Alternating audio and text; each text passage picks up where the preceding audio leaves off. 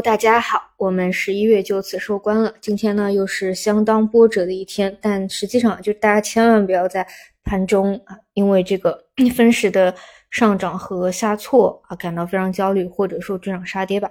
因为本质上 现在已经连续几周多了啊，它就是在一个震荡的区间里面，其实。最关键的就是在当下这个空间能不能够站稳，有一个非常强力的拉升，我觉得就就是在等这一点，否则呢，它其实就是在窄幅空间里面不断的盘。那其中呢，我觉得最最最最最最重要的，应该就是什么时候会有风格的一个变化，这一点真的是很关键。嗯，就是理由之前都讲过了啊。那反正 截止到今天啊，大家可以看到科创已经是八连月。级别的阴线了，而一些权重大票的方向是今年春节两月份见顶，已经九个月啊，三个季度的下行了。那么今年最后一个月啊，如果说不涨的话，那么就是年度三连跌啊，港股是四连跌，这个都是创造历史的。所以我们就是看一下啊，今年。到底能不能够有一个力挽狂澜？因为说实话，这个是有基础的。因为中午也讲过了，昨天晚上呢又发生了一个非常关键的事件。这个事件呢，就是你看今天的早盘就完全看不出来，感觉就是一团乱炖嘛，又是普跌，又是下行，然后北上又是流出怎么怎么样的啊？就就最后还是北上流入了一下，把这个市场又又在这个三千零一十。三三点吧，对吧？最低这里给拉起来，暂时能够企稳了。那我们现在知道，美联储降息的预期是越来越近了，而加息暂停的这个节点也是基本上啊已经看得到了。那这些都是很重要的事件啊，包括美债昨天晚上继续下行啊，然后汇率升值，这些是完全没有反映到我们的市场当中来的。那么在有监视基础，再加上规律放在这儿。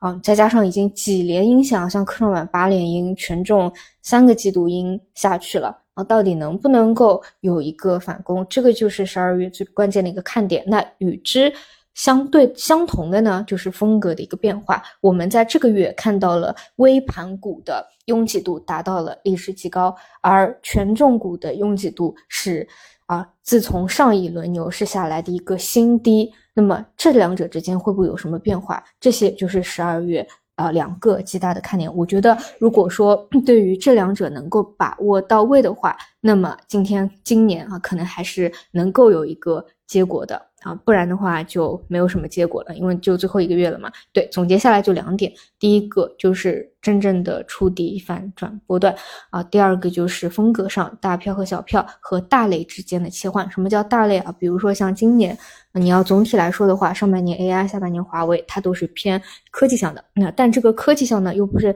传统过去你理解的那些基金机构的。重仓股盘子特别大的这种是根本没有弹性，起都起不来的，都是那些小盘的有增量的科技类的方向啊，表现非常出色。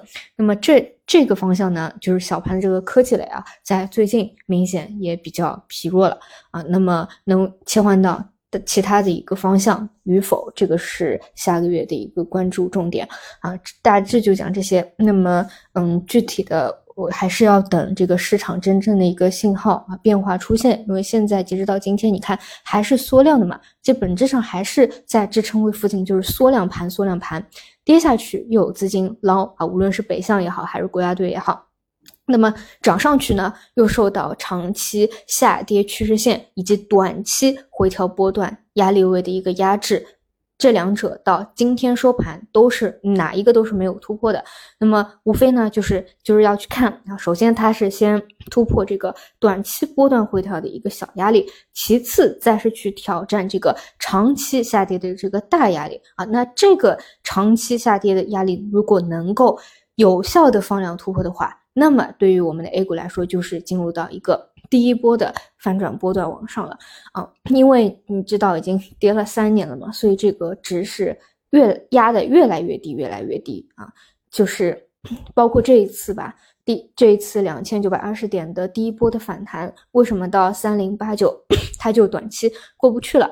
没有去年两波那么的汹涌啊，就是因为它的这个上限都在不断的下降，不断的下降，所以呢。其实差不多就是在这个长期压力位附近，那么就是看十二月能不能够把它破过去吧。那这个像这个三零八九啊，其实也是今年啊上证指数，就如果说呃收官啊收在三零八九下面的话，那又是要要受一个影响啊。如果收在上面的话，那还能够翻红啊。